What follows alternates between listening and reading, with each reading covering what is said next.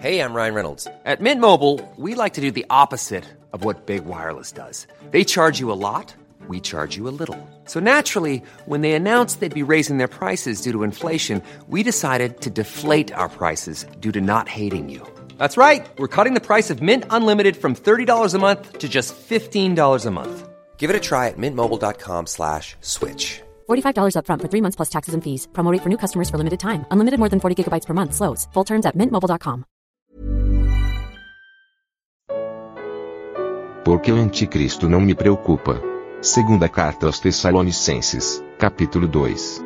Comentário de Emaro Persona. O versículo 2, o apóstolo alerta eles para não se perturbarem uh, por espírito, quer por espírito, quer por palavra, quer por, por epístola, como sendo de nós. Lá em 1 João, capítulo 4, estabelece um princípio muito importante. Versículo 1: Amados, não creiais a todo espírito, mas provai se os espíritos são de Deus. Porque já muitos falsos profetas se têm levantado no mundo. E aí ele vai dar as instruções para se conhecer qual é o Espírito de Deus. Isso aqui demonstra que tudo que vem com o selo espiritual, ou carregado de espiritualidade, né, uh, tem um espírito por trás, que pode ser o Espírito Santo, pode ser o espírito do homem, ou pode ser um demônio, pode ser um espírito maligno. Então aqui, certamente, em 2 Tessalonicenses 2, eles estavam sendo perturbados por algum falso profeta que trazia essas ideias ou do seu próprio espírito humano, ou influenciado por um espírito maligno. Nós sabemos que o crente ele não pode ser possuído por um espírito maligno, mas ele pode ser influenciado, suas ideias influenciadas. Uh, Pedro foi influenciado pelo próprio Satanás. Quando ele, ele foi repreendido pelo Senhor, que o Senhor falou: arreda de mim, Satanás, uh, porque cogitas as coisas dos homens, do homem, não de Deus. E aqui era alguém que estava sendo usado pelo inimigo, ou de uma forma direta, podia ser um daqueles lobos que entram no rebanho e nunca foram salvos de verdade, podia ser um, um homem tentando atrair discípulos após si, mas de qualquer maneira tinha um espírito por trás disso que não é, não era o Espírito Santo, era o espírito do homem ou um espírito maligno. Por isso Paulo fala para não se perturbarem, quer por espírito, quer por palavra, quer por epístola. E essa perturbação, evidentemente, colocava os olhos dos discípulos no mundo, nos acontecimentos do mundo. Porque quando quando nós ficamos preocupados com o que está no jornal, com o que está acontecendo, com as guerras, com as lutas tal, uh, nós tiramos, temos que tirar os olhos do Senhor nessa hora para olharmos para o mundo. É como a gente quando dirige, né? Nós temos três focos, ou quatro focos, melhor dizendo, de direção. Ou a gente está olhando lá na frente para a estrada, que é o lugar que a gente deveria olhar mesmo, né? Uh, mas aí a gente não vê o que está imediatamente embaixo do carro. Ou a gente está olhando no retrovisor, aí nós tiramos os olhos da, da estrada, ou estamos olhando para os lados, tiramos os olhos da estrada, uh, do nosso alvo, né? Uh, e assim é o cristão. Quando nós tiramos os olhos de Cristo, da Sua palavra, das Escrituras, nós estamos olhando para algum outro lugar. E esse lugar pode ser o mundo, seus acontecimentos, e aqui ele fala, para não se perturbarem. Porque eles estavam olhando para as coisas que estavam acontecendo para eles, as perseguições e tudo mais, e com essa motivação dada por esses que tinham um espírito que não era o Espírito Santo, uh, estavam preocupados agora, estavam muito, muito atribulados. E é interessante que existe um processo para se chegar até esse homem, esse Nico do versículo 8. Uh, ah, eu ontem estava traduzindo um, um, artigo muito interessante de um irmão, já está com o Senhor há muito, muitos, muitas décadas, e, e ele mostrava, apontava como é que é esse processo que o mundo vai passar até chegar no dia em que vão eleger um homem, e esse homem será então uh, energizado ou uh, com a eficácia, versículo 9, é esse cuja vinda é segundo a eficácia de Satanás, com todo poder, sinais e prodígios de mentira. Como é que se chega a isso? Qual o processo? Uh, nós estamos passando agora por um processo eleitoral, né? Então a gente fica até com os ânimos meio exaltados sobre quem vai governar, quem não vai, quem deve ser, quem não deve ser.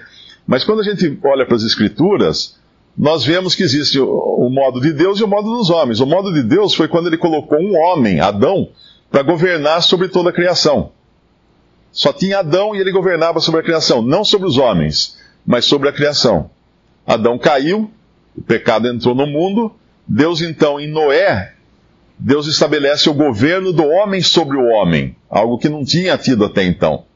Quando ele dá a Noé e posteriormente aos seus filhos, né, porque eles levariam isso depois, o governo patriarcal, que era um pai de família governando sobre homens e tendo inclusive poder para executar a pena de morte naqueles que matassem o seu semelhante.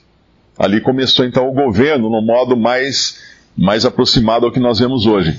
Mas esse governo patriarcal, ele continua, e quando lá na Torre de Babel os homens acabam uh, se separando em diversos grupos e se criam as nações, e essas nações então elegem os seus reis, existe uma linhagem de Deus que continua sem rei, que é a linhagem de Abraão eles tinham a Deus como o seu rei, né? Eles tinham a, seguiam é uma teocracia, por assim dizer.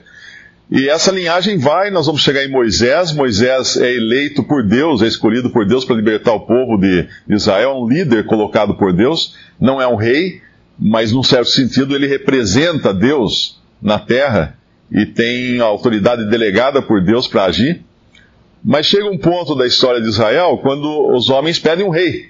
Eles vão a Samuel e falam: ah, nós queremos ter um rei como tem todas as nações. E é como se Samuel dissesse: tá bom, vocês querem um rei? Então vocês vão ter um rei de acordo com o coração de vocês. E então Saul é escolhido. Era um homem segundo o coração do homem. A descrição de Saul é que ele era um homem alto, um homem bonito, um homem forte, um homem aparentemente capaz de liderar um povo, porque ele tinha uma aparência boa para ser um líder. E aí nós vemos a história triste de Saul, que ele realmente não tinha nada a ver com Deus, ele não, não tinha, era um homem rebelde a Deus. E aí Deus então rejeita Saul e, e, e levanta um rei que é segundo o seu coração. Mas era um rei tão fraco, tão frágil, que quando Samuel vai na casa do, do pai de Davi, né, que seria esse rei, uh, ele é o último a ser apresentado, porque nem sua família acreditava que ele serviria para alguma coisa mas é ele que é eleito por Deus. Aquele que seria a figura do rei que iria reinar para sempre na terra, que é Cristo. E aí nós vemos a história de Davi, obviamente tudo que é colocado nas mãos dos homens acaba se deteriorando, e chega um momento em que na história de Israel, Deus rejeita o reinado colocado nas mãos dos israelitas, na mão dos judeus e, e passa então esse reino para um outro sistema de governo que é o de rei de reis. E o primeiro governante nesse sistema é um gentil, que era Nabucodonosor, que foi eleito por Deus rei de reis. E aí nós temos aquela passagem lá em, em Daniel, no capítulo 2 de Daniel, nós temos uma passagem que fala da estátua do sonho de Nabucodonosor, a estátua de cabeça de ouro, o torso de. Uh, o tórax de prata, depois as, os quadris de bronze, eu acho as coxas, né? Os quadris de bronze e as pernas de ferro e os pés de ferro misturado com barro. Essa era a estátua que representava os diversos reinos que passaram sobre a terra, uh, de reis de reis, ou seja, reinos que reinavam sobre reis. Uh, e tem um capítulo 7 também de Daniel, onde ele fala das mesmas, dos mesmos reinos, porém representados por imagens de animais ferozes. O que é isso? É mostrando que o caráter dos reinos da terra seria de animais ferozes, não seria uma coisa bonitinha, uma coisa tranquila. Esses reis e reis, ao mesmo tempo que teriam os seus reinados estabelecidos e reconhecidos por Deus, eles seriam como animais ferozes, porque eles seriam homens falhos e não um rei ideal, como aquele que Deus tem em mente. E aí nós vemos que o último estágio da, da, do, do governo que foi dado então aos gentios é são os pés da estátua. E esses pés representam, as pernas eram o Império Romano, esses pés representam o Império Romano renascido, revivido. É a única parte da estátua onde existem dois materiais que não têm qualquer ligação entre eles. Porque todos os outros materiais são metálicos. Os pés são metal, que é ferro, e barro que não dá liga. Eles podem até ficar juntos, né? Gente, se você fizer uma peça com ferro e barro, ela fica junto. Mas não estão ligados, totalmente ligados. Não, não entra, o barro não entra no ferro, não, não, não se mistura, né? Ele cola, mas, não, não, mas é uma coisa diferente. E esse, esse reino representa justamente o último reino na Terra. E esse reino representa também um estado de coisas que foi introduzido na Terra na Idade Moderna, que é a democracia. O que é democracia? O ferro nos fala de poder, de autoridade, cetro de ferro, né? Uh, como falam todos os outros metais, que sempre falam de autoridade, o ouro, o bronze, a prata, etc. Uh, ah, mas ali nós temos um metal misturado com barro, e o barro é o homem, é a figura do ser humano, o homem veio do barro. E esse, isso é democracia. Quando o governo que tem autoridade delegada por Deus, porque todo não há governo que não venha de Deus, todos têm autoridade delegada por Deus, se mistura ao homem, ao povo. E aí nós temos aquilo que é o governo uh, do povo, para o povo, pelo povo, e tem um governante. E quando a gente chega lá no, nos tempos do, dos evangelhos, nós vamos encontrar, ainda não era uma democracia, né? ainda era rei, reis de reis, porque César era um rei de reis, e Pilatos era um rei local, governando sob a autoridade de César, e chega um momento quando Pilatos tem nas suas mãos a, a, a oportunidade, vamos chamar assim, né, a, de julgar o Senhor Jesus e condená-lo. Mas ele não vê nele crime algum. E ele fala isso: não vejo nesse homem crime algum. E ele tinha autoridade para soltá-lo. Toda autoridade tinha sido dada a ele por Deus, ele tinha autoridade para fazer isso. Ele tem autoridade delegada para fazer isso, mas o que ele faz, num momento de fraqueza, ele estabelece por alguns minutos uma democracia. Por incrível que pareça, foi a primeira democracia estabelecida no mundo por alguns minutos apenas. Quando ele se volta para o povo e fala: O que vocês querem que eu faça? Eu lavo minhas mãos, o que vocês querem que eu faça? A crucifica esse homem. Então, Pilatos, naquela hora, age como um presidente da república perguntando para o povo o que o povo quer. O povo responde e ele executa a vontade do povo. E foi a pior coisa que já aconteceu na humanidade.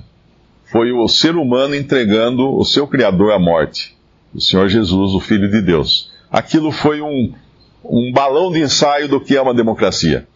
E depois, obviamente, isso acabou se impregnando em todo o mundo.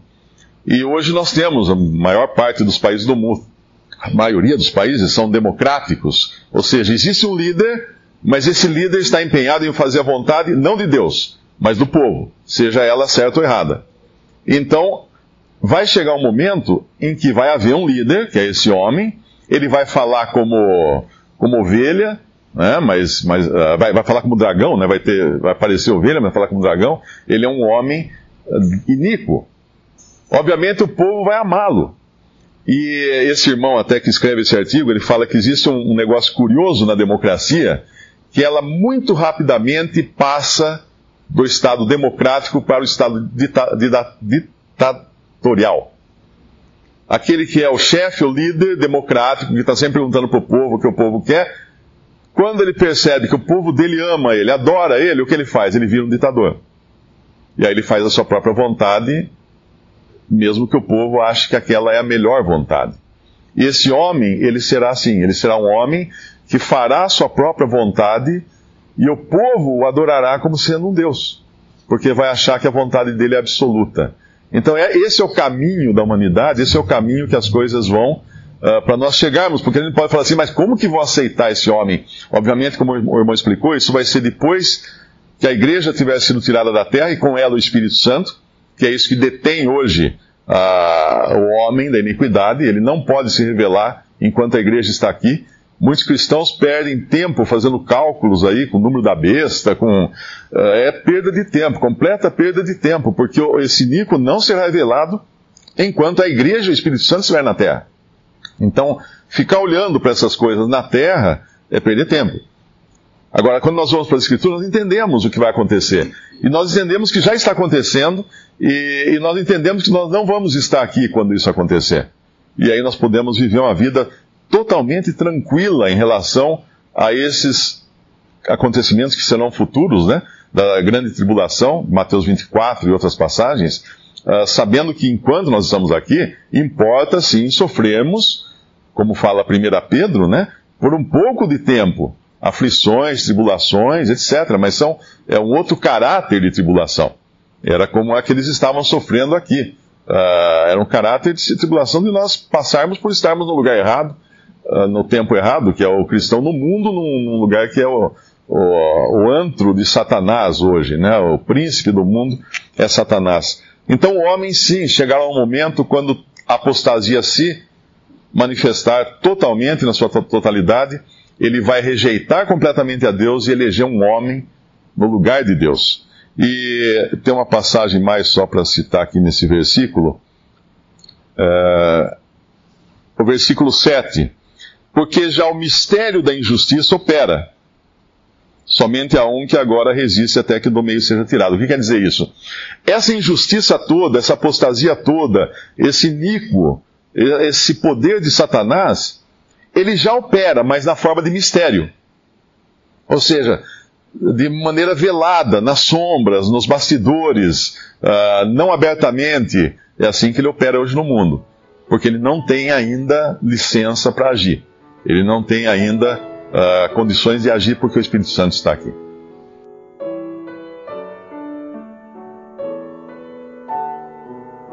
Visite respondi.com.br. Visite também 3minutos.net.